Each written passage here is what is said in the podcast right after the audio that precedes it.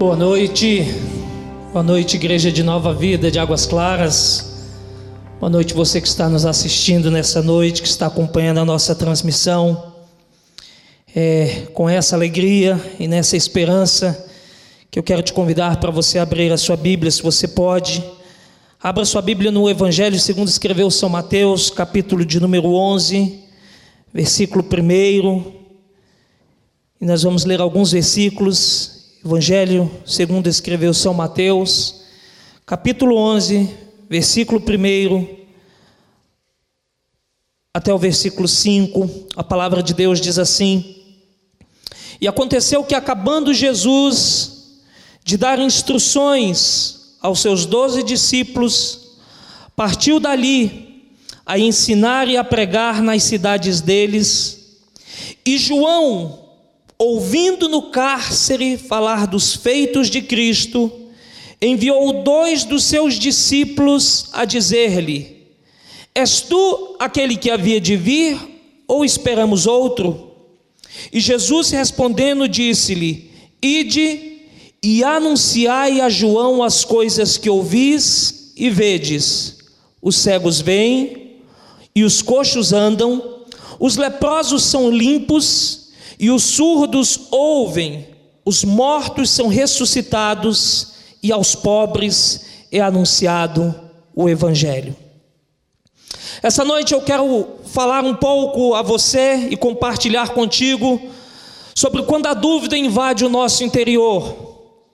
Eu acredito que ao longo da vida, todos nós somos acometidos de dúvidas, de incertezas, de pensamentos que tentam minar a nossa fé, ou que tentam destruir as nossas convicções. O texto que nós acabamos de ler fala de um João que, neste exato momento, está encarcerado, ele está preso, mediante a sua ousadia em pregar e denunciar muitas vezes aquilo que estava errado aos princípios divinos. E se nós formos prosseguir, Jesus começa a fazer uma série de afirmações sobre este João, do João que é levantado como um profeta, do João que é colocado como um arauto. Mas é importante para a gente nessa noite, antes da gente chegar ao contexto desse texto que nós acabamos de ler, falarmos um pouco da vida desse homem chamado João o Batista, do seu ministério e de como ele chegou até esse momento e o porquê de todo esse sentimento ou de todas essas dúvidas que permeiam o seu coração. Vamos então percorrer um pouco nos evangelhos, porque em cada um dos evangelhos nós vamos ver alguns relatos ah, da vida de João. Se a gente olhar, por exemplo, para o livro, especialmente de João, no capítulo primeiro, a gente vai ver que logo nos primeiros versículos nós temos a apresentação desse João o Batista e sendo apresentado como um homem que vai ter um papel muito importante no ministério de Jesus. Se a gente olhar um pouco antes, não só no Novo Testamento, a gente vai ver que Isaías profetiza a respeito de João Batista, dizendo, e se a gente olhar especialmente no capítulo 40, Isaías profetiza, profetiza dizendo que João Batista vai preparar o caminho do Senhor, ou seja, ele vai ser um arauto do rei. Se a gente sai um pouco do é, livro de João e vamos agora para o Evangelho de Lucas, também no primeiro capítulo nós vamos ver o relato da história do anúncio e do nascimento de João, citando especialmente no versículo 17 a, o referendar ou a reafirmação daquilo que Isaías tinha dito, quando ele cita as palavras do anjo dizendo que ele vai preparar ao Senhor um povo bem disposto. Ora, vamos tentar descrever um pouco João Batista para a gente adentrar nessa história. João Batista era filho de uma família sacerdotal, seus pais eh, se chamavam Zacarias e Isabel, e acredita-se que o seu nascimento se dá ali em meados de 4 antes de Cristo, 3 antes de Cristo. A gente não pode dar uma precisão exata, mas acredita-se que é nesse período que João Batista nasce. Quando a gente sai do livro de Lucas e vamos agora entrar no livro de Mateus, a gente vai ver também que o livro de Mateus, no capítulo 3, ele complementa um pouco mais as informações sobre João Batista, dizendo que esse João, e agora saindo um pouco desse plano do seu nascimento, ou especialmente do anúncio do seu nascimento, já encarando João Batista, iniciando o seu ministério, e acredita-se que esse início do ministério de João Batista se dá exatamente ali, ou aproximadamente no ano 26 depois de Cristo. A gente vai ver que Mateus descreve que esse João aparece pregando no deserto da Judéia, vestido de pelos de camelo, um cinto de couro em torno dos seus lombos e alimentando-se de gafanhotos e de mel silvestre. A parte de falarmos das suas vestes ou dos seus hábitos alimentares, falemos um pouco da mensagem principal que esse homem pregava. Ele surge no deserto, ou surge do deserto e vai pregando também no deserto, com uma mensagem principal dizendo: arrependei-vos, porque é chegado o reino dos céus. Mateus capítulo 3, versículo 2 nos traz essa abordagem. A mensagem de João àquele povo, logo que ele chega àquele povo e se apresenta ao povo, cumprindo-se então aquilo que as escrituras previam dele, a mensagem é: arrependei-vos, porque é chegado o reino dos céus. E essa mensagem, se nós começarmos a enxergar nos próprios evangelhos, é uma mensagem que produz efeitos poderosos, pois o próprio evangelho de Mateus, no mesmo capítulo, no versículo 5, fala, mostra os resultados dessa mensagem, dizendo que toda a Judéia e os de Jerusalém iam ter com João, primeiro, confessando os seus pecados, e em segundo lugar, sendo por ele batizados. Você consegue entender um homem que se levanta e depois o pastor Eliezer pregou alguns domingos atrás falando deste período de cerca de 400 anos onde se observa um silêncio da parte de Deus para com a humanidade e depois ele prega inclusive dentro do contexto de Ana Surge João Batista, aquele homem que é anunciado por Isaías no capítulo 40 e que fala que ele vai preparar o caminho do Senhor. A mensagem que ele prega é uma mensagem de arrependimento, é uma mensagem que chama a confissão, e o povo ouve essa mensagem, começa a confessar os seus pecados e é por ele batizado. Começa a ver batismos, começa a ver confissões a parte das resistências que se levantam dentro das lideranças religiosas. Mas saiamos também um pouco somente da parte da vida e da mensagem de João. E vamos caminhar um pouco nessa questão ministerial dele, que nos ensina valores importantes sobre o nosso chamado. E se a gente voltar agora para o Evangelho de João, o capítulo 1, como eu citei no início da mensagem traz algumas lições importantes sobre o ministério desse homem chamado João Batista. Algumas lições que nos levam a um processo de reflexão, primeiro sobre a nossa postura dentro da vida cristã e sobre a nossa caminhada. Em primeiro lugar, se você me acompanhar no Evangelho de João, no capítulo 1, e no versículo 19 até o versículo 23, nós vamos ver que esse João Batista, que se levanta como arauto do rei, que está obedecendo a um chamado de Deus, ele tinha plena consciência do seu chamado e da sua missão. Veja o que, que diz João capítulo 1, versículo 19 até o versículo 23. E este é o testemunho de João, quando os judeus mandaram de Jerusalém sacerdotes e levitas para que lhe perguntassem: Quem és tu? E confessou e não negou confessou: Eu não sou Cristo. E perguntaram-lhe: Então quem és, pois? És tu Elias? E ele disse: Não sou. És tu profeta? E respondeu: Não. Disseram-lhe, pois, quem és para que demos resposta àqueles que nos enviaram? Que dizes de ti mesmo? Ele disse: Eu sou a voz do que clama no deserto, endireitai o caminho do Senhor, como disse o profeta Isaías. Esse relato de João, ou do Evangelho de João, no capítulo 1, especialmente no versículo 23, mostra-nos um homem plenamente consciente do seu chamado e da sua missão. Ele sabe o lugar, o tempo, o papel que ele está cumprindo, e quando questionam a ele se ele é o Cristo, se ele é outra pessoa, um outro profeta, ou se ele é Elias, quem ele é, ele declara de uma forma muito tranquila, muito consciente, muito convicta e, acima de de tudo baseado nos anúncios do profeta Isaías, dizendo: Olha, eu não sou Cristo, eu não sou Elias, eu sou a voz do que clama no deserto. Isso é uma das primeiras características da vida ministerial de João. E por que, que eu falo dessa característica? Porque eu sinto que hoje, mais do que tudo, nós, como cristãos e nós, como igreja, precisamos ter a plena consciência do nosso chamado ou da nossa vocação. Temos que ter certeza do tempo, do local, do chamado que Deus nos deu, da missão que Deus nos confiou.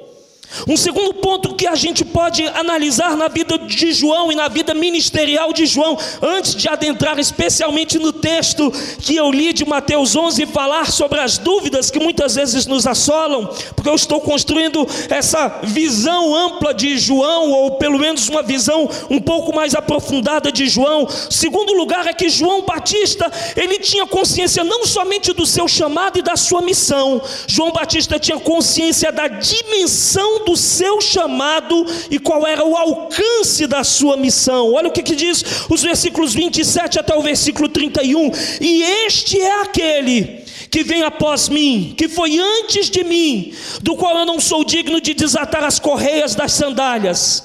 Estas coisas aconteceram em Betânia, do outro lado do Jordão, onde João estava batizando.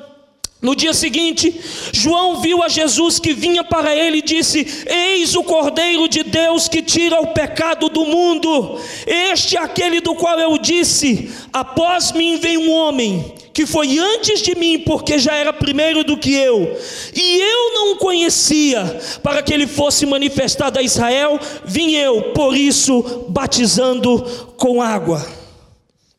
João Batista tinha consciência plena da dimensão do seu chamado, até onde ele ia, até onde o alcance do seu chamado abrangia, ou até onde o seu chamado alcançava, até onde ele deveria ir. Ele não estava ali como Cristo, ele estava ali como o arauto do Cristo, ele não estava ali como o Cristo Salvador, mas ele estava ali para anunciar o Salvador do mundo. Essa é a segunda visão que a gente tem da vida ministerial de João, e a terceira visão do chamado ministerial de João é que João Batista tinha plena consciência do propósito do seu chamado.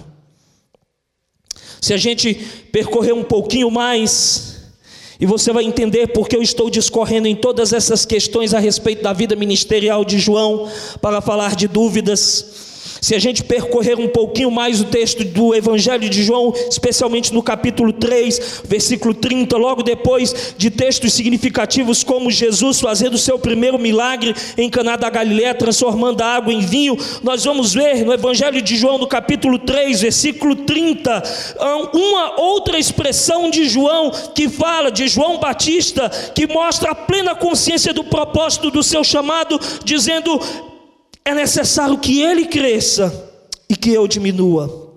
Ora, essa expressão é declarada especialmente quando vão com Jesus, ou Jesus vai com seus discípulos para a Judéia, porque está ali batizando, João está também em Enon, e surge então a questão entre os discípulos de João e um judeu acerca da purificação, e porque Jesus está batizando, e nessa declaração propriamente, João está trazendo um reconhecimento de que ele tem uma consciência plena do propósito do seu chamado. Qual é o propósito do chamado de João? É glorificar a Cristo, e ele entende que o papel dele está se cumprindo na mensagem do Evangelho e nas profecias bíblicas, Jesus está sendo glorificado, Ele está diminuindo, e Ele diz isso no versículo 30: é necessário que Ele cresça e que eu diminua. Essas três verdades são muito importantes para a nossa vida como cristãos, essas três verdades são muito importantes na nossa caminhada, porque eu preciso, acima de tudo, ter consciência do meu chamado e da minha missão, eu preciso ter consciência da dimensão desse plano de Deus para mim e para alcance de outras pessoas, e eu preciso ter consciência do propósito para o qual eu fui estabelecido e fui colocado nessa terra. E qual é o propósito, se a gente pode resumir? Cristo deve ser glorificado e engrandecido em nossas vidas e através das nossas vidas. Essa era a mensagem de João: olha, eu não sou Cristo. Tem um que vem após mim, a qual eu não sou digno nem de desatar as sandálias dos seus pés. Eu vos batizo com água, mas ele vai, vai batizar vocês com o Espírito Santo. E lá na frente ele declara: é importante quando questionam que está havendo batismos, quem é esse que está batizando também? É como João batizava, ele diz: é importante que ele cresça e que eu diminua.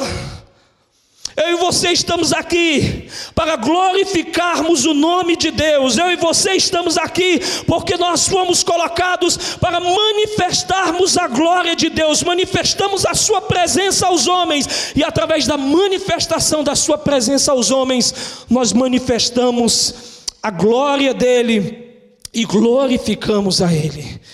Eu acho interessante que o apóstolo Paulo quando escrevia uma das suas cartas, especialmente a carta dele aos Coríntios, a primeira carta dele aos Coríntios, no capítulo 10, no versículo 13, ele dizia: que quer nós comêssemos, quer bebêssemos, que tudo que nós fizéssemos, que fizéssemos para a glória de Deus. Cristo deve ser glorificado em todas as coisas, Deus deve ser glorificado em todas as coisas. Tudo que nós fazemos como cristãos, como igreja, tudo que nós fazemos como povo de Deus deve ter um propósito maior, que é a glória de Deus e Deus sendo glorificado em todas as coisas.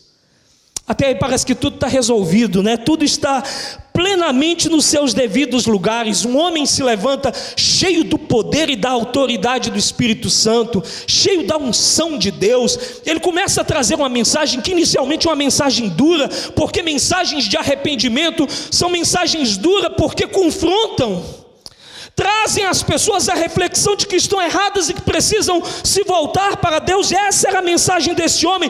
Esse homem se levanta com poder, ele prega uma mensagem poderosa. Pessoas confessam, pessoas se arrependem, pessoas se batizam. Neste intervalo, Jesus é batizado por João e Jesus mesmo diz: Deixa, porque convém que se cumpra a justiça de Deus, deixa, porque é conveniente que se faça isso neste momento. Jesus é batizado por João e inicia dentro de pouco tempo o seu ministério público. E a gente não vê tantos outros relatos de João, a não ser quando a gente volta novamente para o texto que nós lemos no Evangelho de Mateus, no capítulo de número 11, o qual nós fizemos a leitura. Nós já não vemos mais o João pregando na, nos desertos ou pregando ah, em lugares abertos, nós já não vemos mais este João batizando ninguém. Nós vemos agora um João que está encarcerado. O quadro de Mateus 11 é um quadro de João ou do João que depois de tantas declarações, tantas pregações e ações, agora ele está encarcerado. Encarcerado por quê? Porque ele denuncia o, peca o pecado de Herodes. Ele denuncia aquilo que está de errado na casa de Herodes. E apesar de existirem diferentes interpretações a respeito desse texto e do porquê desse questionamento ou do envio desses dois discípulos de João até Jesus, o que nos parece mais pertinente é que agora aquele homem que foi tão usado por Deus, aquele homem que foi tão usado para pregar mensagem de arrependimento, aquele homem que batizou tantas pessoas, aquele homem que foi citado por Isaías muitos e muitos anos antes de nascer e que tinha preparado o caminho do Senhor, tinha preparado o caminho do rei que estava trazendo um reino invisível e poderoso, agora está encarcerado, está cheio de dúvidas quanto ao ministério de Jesus. Jesus. Ele envia dois dos seus discípulos, E ele envia dois dos seus discípulos para perguntarem aquilo que nós lemos no versículo 3. E a pergunta é: És tu aquele que havia de vir, ou esperamos outro? És tu aquele que havia de vir, ou esperamos outro? Talvez João no cárcere começa a refletir porque o ministério de Jesus é um ministério que começa a sofrer oposições dentro do próprio povo judeu. Eu não sei quantos outros questionamentos surgiram dentro da mente e do coração de João, mas o fato é que a dúvida paira dentro do seu coração, a dúvida vem na sua mente, a dúvida vem sobre ele, e ele envia esses dois discípulos para que esses dois homens possam perguntar a Jesus. Deixa eu falar algo, porque foi para isso que eu citei toda a caminhada de João e as características do seu ministério e a consciência dele com relação ao seu ministério e a sua posição no reino de Deus. Sermos conscientes do nosso chamado, da nossa redenção e da nossa posição no reino de Deus como filhos, não nos torna imunes a dúvidas. Na realidade, as dúvidas surgem diariamente, tentando nos arrebatar das nossas mais profundas convicções.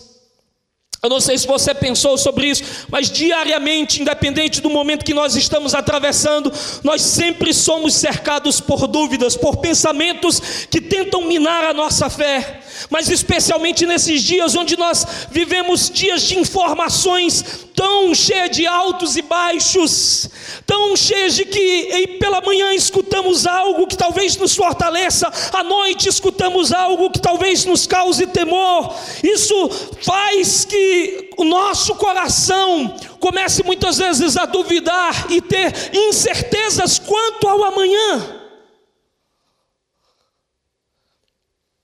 A gente olha para a vida de João e a gente consegue se identificar um, um tantinho, eu acredito que sim, com João e com tantos outros homens da Bíblia. Porque ao mesmo tempo em que nós somos tão fortes em um dia, nós somos muito frágeis em outro. Ao mesmo tempo que nós dizemos num dia ou fazemos afirmações muito semelhantes às afirmações de Pedro quando estava próximo da entrega de Jesus ou quando estava próximo da prisão de Jesus, e Jesus disse: Olha, vocês vão se dispersar, todos vocês vão fugir quando eu for preso. E Pedro solta aquele brado e diz: Senhor, ainda que todos te deixem, eu jamais vou te deixar. Ainda nós dizemos como Pedro, fazemos essas declarações: Senhor, eu nunca vou te deixar, eu estou contigo até o último nível. Ao mesmo tempo que fazemos essas declarações, dentro de pouco tempo nós estamos abandonando, largando as nossas convicções, negando aquilo que muitas vezes nós acreditamos. E vamos chorar, vamos chorar amargamente. Ou se nós olharmos para outro homem da Bíblia, ao mesmo tempo em que nós olhamos, oramos como Elias, ao mesmo tempo em que nós oramos com veemência e vimos milagres acontecerem, porque essa talvez seja uma das grandes verdades no profeta, ele ora para que o fogo consuma aquele altar e o fogo desce, mas dentro de pouco tempo ele está escondido nas cavernas da vida, e ao mesmo tempo, às vezes, que nós estamos tão fortes, tão fortalecidos, tão cheios de autoridade, tão cheios de convicção, tão cheios de certeza de que Deus está conosco, Deus é por nós, Deus está agindo através de nós. Pouco tempo depois, às vezes, as dúvidas tomam conta do nosso coração e nós estamos escondidos nas cavernas da vida, achando que nós estamos só, que não tem mais ninguém do nosso lado, que não tem ninguém para nos ajudar. Essa foi a palavra de Elias quando Deus pergunta para ele: por que, que você está aí nessa caverna? Eu fiquei só por profeta, e Deus mostra para ele no seu tratamento que ele não está só. Deixa eu te faz, falar algo nessa noite. Eu não sei se o seu coração tem sido assolado pela dúvida nesses dias. Eu não sei se os seus pensamentos estão sendo arrebatados por uma série de questionamentos. Eu não sei se a sua fé tem passado por momentos delicados. Eu não sei se há dúvidas, como haviam dúvidas no coração de João, que o leva a enviar dois discípulos e perguntar: o Senhor é realmente aquele que havia de vir, ou outro vai vir no seu lugar, ou nós estamos esperando outro? Eu não sei se o seu coração está sendo minado, não somente por estas questões que nós estamos enfrentando, mas por tudo aquilo que nos cerca do cotidiano da vida, se o seu coração está sendo cercado por dúvidas, por incertezas, por questionamentos que abalam a sua fé. Mas eu quero te dizer nessa noite, meu irmão, que Jesus quer te tratar, quer me tratar, ou tratar as nossas inseguranças e fragilidades com amor. Jesus quer ir até o mais profundo do seu coração e da sua mente e tratar toda dúvida e todo questionamento que está pairando na sua vida. Eu citei Pedro e vamos voltar a Pedro. Foi assim com Pedro, depois de Pedro ter negado a Jesus e ter chorado amargamente e ter caminhado dias, talvez atribulados, dias pensativos em que ele tinha negado Cristo, em que ele tinha. É, abandonado a sua fé. Jesus marca um encontro com ele sem ele saber. Ele vai ao encontro desses discípulos no mar de Tiberíades e trata diretamente com Pedro quando ele pergunta se Pedro ama e Pedro vai falando e soltando o seu coração para Jesus e dizendo: Sim, Senhor, o Senhor sabe que eu amo. E Jesus mostra que aquele não é o fim da caminhada de um homem que tinha andado com seu ministério terreno, mas é o começo de uma nova fase de confiança, de crença, de fé, de certeza e de convicção em Deus. Foi assim com os discípulos no caminho de Emaús, e Lucas faz questão de destacar isso daqueles homens que estão caminhando e se afastando de Jerusalém, porque os seus corações estão cheios de dúvida, estão cheios de amargura, porque eles acreditavam na redenção vinda do Messias e Jesus tinha morrido e não se tinha nenhuma notícia nova a respeito da vida de Jesus ou a respeito da morte de Jesus, e eles estão abatidos. Assim, um comentário comentário, conforme eles dizem, que ele ressuscitou. E Jesus vai ao encontro desses homens e trata o coração desses homens. Eu quero te dizer que nessa noite, onde você está, na sua casa, na sua sala, onde você está nos assistindo, se você está no seu ambiente de trabalho, num momento de folga está ouvindo ou vendo esse vídeo, eu quero te dizer que o Espírito Santo quer tratar com você, quer tratar com o seu coração. Foi assim que Deus tratou com Elias. Eu falei isso agora há pouco. Elias está na caverna, escondido, cheio de temor, cheio de medo, achando que ficou sozinho. E Deus chega a Elias e diz: O que, que você está fazendo aqui, Elias? Sai desse lugar e te põe neste monte, porque eu vou falar contigo. Deus quer falar conosco, Deus está falando conosco, e essa noite Deus quer fortalecer o seu coração. Qual é a ferramenta que ele usa? A ferramenta que ele usa é a sua palavra a sua voz, que ecoa do nosso coração. A palavra de Deus é poderosa. Você está na sua casa nesse instante, você está recebendo a palavra de Deus. E eu não sei se há dúvidas no teu coração, eu não sei se a sua mente está sendo assolada nessa noite ou nesses dias pelas incertezas. Quantas incertezas fazem parte do nosso dia? Incertezas das mais variadas possíveis, mas eu quero te dizer que Ele usa a Sua palavra, a Sua voz ecoa no nosso coração, a Sua voz penetra na nossa alma, no nosso espírito, na nossa mente, para trazer-nos a cura. Veja o que Jesus diz aos discípulos de João nos versículos 4 e 5, 4 e 5 que nós lemos, e Jesus respondendo, disse-lhe, quando os discípulos de João perguntam: És tu aquele que havia de vir ou esperamos outro? Jesus responde a eles, dizendo: Ide e anunciai a João as coisas que ouvis e vedes. Os cegos vêm, os coxos andam os leprosos são limpos, os surdos ouvem, os mortos são ressuscitados e aos pobres é anunciado o Evangelho. Eu não vejo nenhuma palavra a, afirmativa num sentido explícito de Jesus dizendo: vai lá e diz a João que eu sou o Cristo, vai lá e diga a João que eu sou o Messias. Não, Jesus se vale de dizer a respeito dos milagres e por que ele fala a respeito dos milagres? Porque as profecias messiânicas ensinavam que o Messias operaria faria milagres.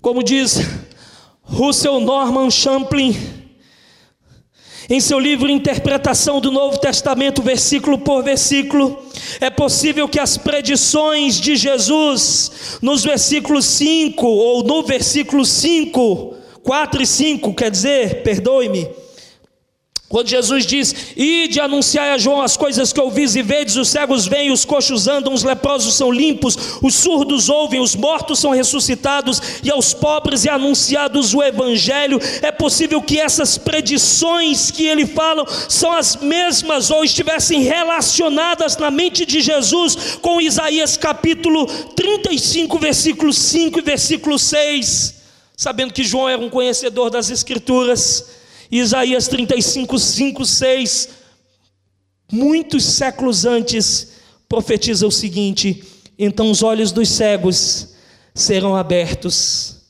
e os ouvidos dos surdos se abrirão. Então os coxos saltarão como servos, e a língua dos mudos cantará, porque águas arrebentarão no deserto e ribeiros no ermo. Olha, deixa eu te falar algo para terminar essa mensagem nessa noite. Nós não temos um desfecho propriamente como um retorno desses homens de uma maneira tão explícita voltando a João e os resultados disso, mas eu acredito que eles voltaram a João e disseram exatamente o que Jesus havia dito. E eu acredito que quando esses homens chegaram a João e disseram exatamente o que Jesus tinha dito, o coração de João se alegrou e toda nuvem de dúvida se dissipou, dando lugar ao sol da convicção e à esperança da palavra de Deus que raiava no coração do mesmo João que permanecia encarcerado, mas agora era renovado na sua fé, mesmo no cárcere, era renovado na sua fé. E toda dúvida era dissipada através da palavra que Jesus proferia. Eu falei em diferentes momentos dessa mensagem. Eu não sei se você tem andado inquieto. Eu não sei se você tem andado ansioso. Eu não sei se a dúvida tem tomado o seu coração. O tema dessa mensagem nessa noite é exatamente esse: quando a dúvida invade o nosso interior. O que eu posso te dizer é que, gente que sou como qualquer um de vocês, somos gente como vocês Quantas vezes ao longo da minha caminhada cristã a dúvida tomou conta do meu coração? Quantas vezes os questionamentos vieram? Quantas vezes as convicções deram lugar, muitas vezes, a pensamentos duvidosos? Quantas vezes as posições firmes davam lugar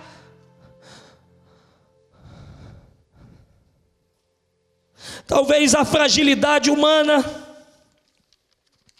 Eu não sei se você está atravessando isso nesse instante. Eu não sei se essa semana foi uma semana em que você se questionou muito sobre tantas coisas, sobre o dia de amanhã, por exemplo. Quantos de nós muitas vezes podemos estar nos questionando sobre o dia de amanhã? E esse não é um questionamento de hoje, esse é um questionamento que vem de muito tempo. Inclusive, os discípulos de Jesus, uma certa feita, estavam se questionando, e Jesus dá uma mensagem para eles que está contido no Evangelho de Mateus. Uma das, das citações que posso dizer é Mateus capítulo 6, versículo 25 até o versículo 34, quando Jesus está dizendo: Olha, não andem ansiosos por coisa alguma, com o que vocês vão comer, com o que vocês vão vestir olhem para os lírios dos campos, olhem para as aves dos céus. E Jesus falava do cuidado do Pai para com os seus discípulos e trazia uma mensagem firme para eles: busquem em primeiro lugar o reino de Deus e a sua justiça, e as demais coisas vos serão acrescentadas. Eu não sei se as coisas que você tem se inquietado podem ser de ordem de subsistência ou de provisão, mas eu quero te dizer que o Senhor é a nossa provisão, e não somente querendo dizer que ore porque a provisão virá, e eu creio que ela virá, eu quero te dizer também que, como igreja, o pastor Eliezer anunciou isso, nós estamos aqui de braços abertos para sermos igreja, nós estamos de braços abertos para referendarmos o nosso amor e caminharmos juntos no amor de Deus, o nosso Senhor, e fortalecermos uns aos outros, vivermos os dias dias bons e os dias maus juntos. Conte conosco, e nós somos a manifestação desse reino. Quando eu digo nós, a igreja do Senhor é a manifestação desse reino aqui na terra. Se você está inquieto por isso, descanse o seu coração no Senhor. O Senhor é a tua provisão. Se há uma inquietação quanto ao dia de amanhã, sobre o teu trabalho, sobre a tua saúde, sobre os teus, sobre a tua família, eu quero te dizer que Deus está nos trazendo essa mensagem nessa noite para nós iniciarmos mais uma semana renovados na nossa esperança e na nossa fé, renovados na certeza de que Ele é que conduz as nossas vidas. Renovados na convicção que Ele é o Deus que cuida de nós por isso que Paulo escrevia a carta dele aos Filipenses, dizendo para que eles não estivessem ansiosos com coisa alguma antes que todas as petições deles fossem conhecidas diante de Deus. Eu quero te desafiar a você se encher da palavra de Deus nessa noite. Se encha da palavra de Deus, mergulhe na palavra de Deus, receba a palavra de Deus na sua vida. Tome a palavra de Deus e as suas promessas como promessas verdadeiras e fiéis para te alcançar. Tome essa palavra como palavra genuína para dissipar toda dúvida toda a incredulidade, todos os questionamentos, todas as hesitações que agora têm lugar a fé, a esperança, a convicção no Senhor. A palavra de Jesus para os discípulos é: olha, os cegos vêm, os surdos ouvem, os coxos andam. Falem só isso para João. E o coração dele, eu creio, foi renovado no Senhor. Que o seu coração seja renovado no Senhor. Espere em Deus. Confie em Deus, porque Jesus é o plano melhor. Jesus é o plano melhor. Jesus é o melhor de Deus para nós. Jesus não falha. Jesus Cristo é o mesmo ontem, hoje e será eternamente. E eu creio que nessa noite Jesus quer renovar a tua fé e a tua esperança, renovar a tua convicção, te dar forças nesta caminhada, mostrando que quando essa dúvida tentar invadir o nosso interior, há uma palavra de Deus, há uma palavra poderosa que nos anima e que nos fortalece e que nos revela que somos filhos As dúvidas vêm como ventos que tentam tirar as nossas bases, mas eu quero te dizer que Deus quer nos fortalecer e quer nos tornar vitoriosos, vencendo sobre todos esses pensamentos e aprendendo a confiar que Ele é o nosso plano melhor. Eu quero orar com você e quero orar por você nessa noite. Feche os seus olhos. Eu quero abençoar a sua vida nesse instante. E se dúvidas, inseguranças, incertezas têm tomado conta do seu coração e da sua mente, eu quero orar agora para que o Espírito Santo traga a palavra de Deus ou leve a palavra de Deus para que ela penetre como lâmpada e luz para o teu caminho. Senhor, eu oro agora por cada um dos meus irmãos, daqueles que me ouvem, daqueles que me veem, e que talvez ao longo desses dias, semanas, meses, independente da situação que nós estamos vivendo, não só por esta questão de saúde, Senhor, mas diante de todos os cenários que estão diante de nós ao longo da nossa caminhada, tem sido, Senhor Deus, tomados, Senhor, por uma insegurança ou por dúvida, ou, Senhor Deus, tem sido arrebatado por pensamentos que não são, Senhor Deus, os teus pensamentos, que não são os teus desígnios e os teus propósitos para a vida desta pessoa, e ela está, Senhor Deus, em dúvidas, em dúvidas quanto ao teu amor, em dúvidas quanto ao teu cuidado, em dúvidas, Senhor Deus, quanto ao dia de amanhã. E eu quero orar agora, Senhor Deus, por esta pessoa. E quero declarar sobre a vida dela, Senhor, que em nome de Jesus, toda insegurança, toda incerteza, todo questionamento que o leva, Senhor Deus, a uma zona de incredulidade, Senhor, e talvez até mesmo de desespero, por que não dizer isso? Que dê lugar agora ao pensamento que vem do alto as certezas que, as, que a tua palavra nos traz, a convicção que a tua mensagem poderosa do Evangelho nos traz, que nós somos teus, que a nossa vida está guardada no Senhor, que os teus planos para nós são muito melhores do que aquilo que nós imaginamos, que o Senhor é o plano melhor, que Jesus é o plano perfeito de redenção e nos alcançou, nos reconciliando com Deus, e a tua palavra diz que nós somos teus herdeiros, herdeiros de Deus e co-herdeiros com esse Jesus, que é o teu plano perfeito para nós. Que essa pessoa possa ser agora cheia, Espírito Santo, desta esperança viva. Vai ao encontro desta pessoa agora na sua casa, vai ao encontro desta pessoa no seu, na sua, na sala da sua casa, onde ela estiver, que ela possa ser alcançada com esta palavra viva, que é a palavra de Deus, que como diz a tua própria palavra, ela penetra até a divisão da alma e do espírito, Senhor. Que ela possa penetrar até a divisão divisão da alma e do espírito e possa alcançar o coração, a mente, Senhor, os sentimentos, Senhor, desta pessoa, revelando a ela que o Senhor é o Deus que tem os melhores planos e os melhores desígnios para ela, Senhor.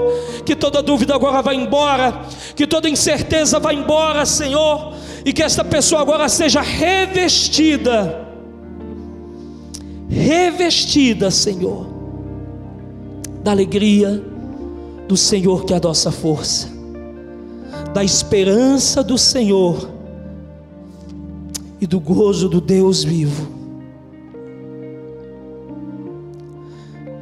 Assim, Senhor, eu oro, e no nome de Jesus, o teu filho, eu te agradeço, Senhor.